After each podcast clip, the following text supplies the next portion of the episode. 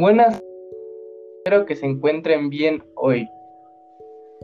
Hablaremos acerca de los estereotipos de género. Para ponernos en contexto, ¿qué es un estereotipo de género y cuáles son sus consecuencias? Pues encontré esta información en un reportaje y se me hizo muy interesante y se los quiero compartir.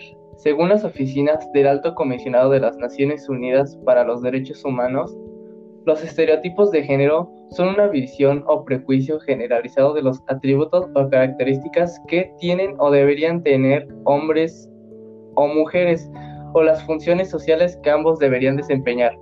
Por lo tanto, los estereotipos de género son dañinos cuando restringen la capacidad de hombres y mujeres para desarrollar sus talentos, seguir carreras y determinar sus vidas y planes.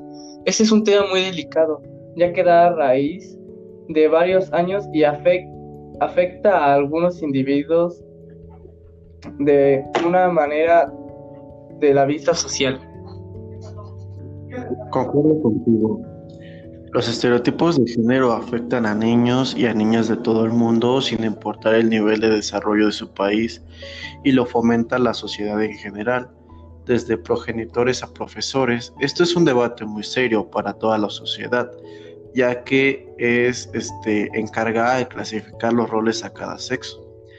Y esto, que algunos pueden considerar trivial, tiene consecuencias muy perjudiciales para las niñas desde muy temprana edad al reducir sus aspiraciones y limitar sus opciones profesionales. Los orígenes de los estereotipos de género son la familia, el entorno familiar en el primer núcleo del aprendizaje de los roles de género las niñas y los niños aprenden en casa a través de los comportamientos que les enseñan sus padres.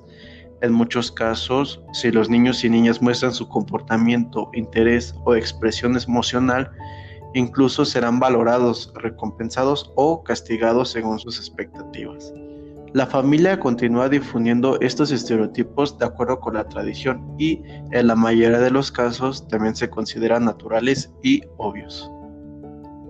Sí, el germen de los estereotipos está en la educación y también ahí reside su solución. Para ello, como establece la UNESCO en su informe de seguimiento de la educación en el mundo, el apoyo de los gobiernos es fundamental. Por ejemplo, al revisar con regularidad cursos, libros de texto y programas para la formación docente, para garantizar que los estereotipos de género profundamente arraigados no los tengan en considerar la promoción de programas de aprendizaje, tutorías, redes o becas para alentar a las mujeres a, a participar en los campos de STEM. Y esto tiene que ver con que algunas personas o hasta la propia familia hagan de menos a la mujer como comentarios machistas, por ejemplo, que la pongan o sometan a estar todo tiempo en la cocina a cuidar niños y a hacer trabajos de casa. Claro, tiene que ver con la forma de educar, ya que en nuestro país eh, se les educa de diferente manera a cada sexo. Por parte de los hombres están por encima de la mujer y la mujer ser denigrada y restringe este, varias actividades.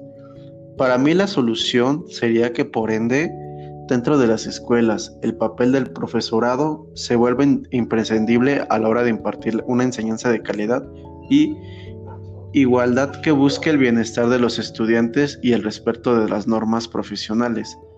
Pero, sobre todo, el trabajo no termina ahí. También los padres y familiares deben de evitar este tipo de clasificaciones para que esto se pueda solucionar desde raíz.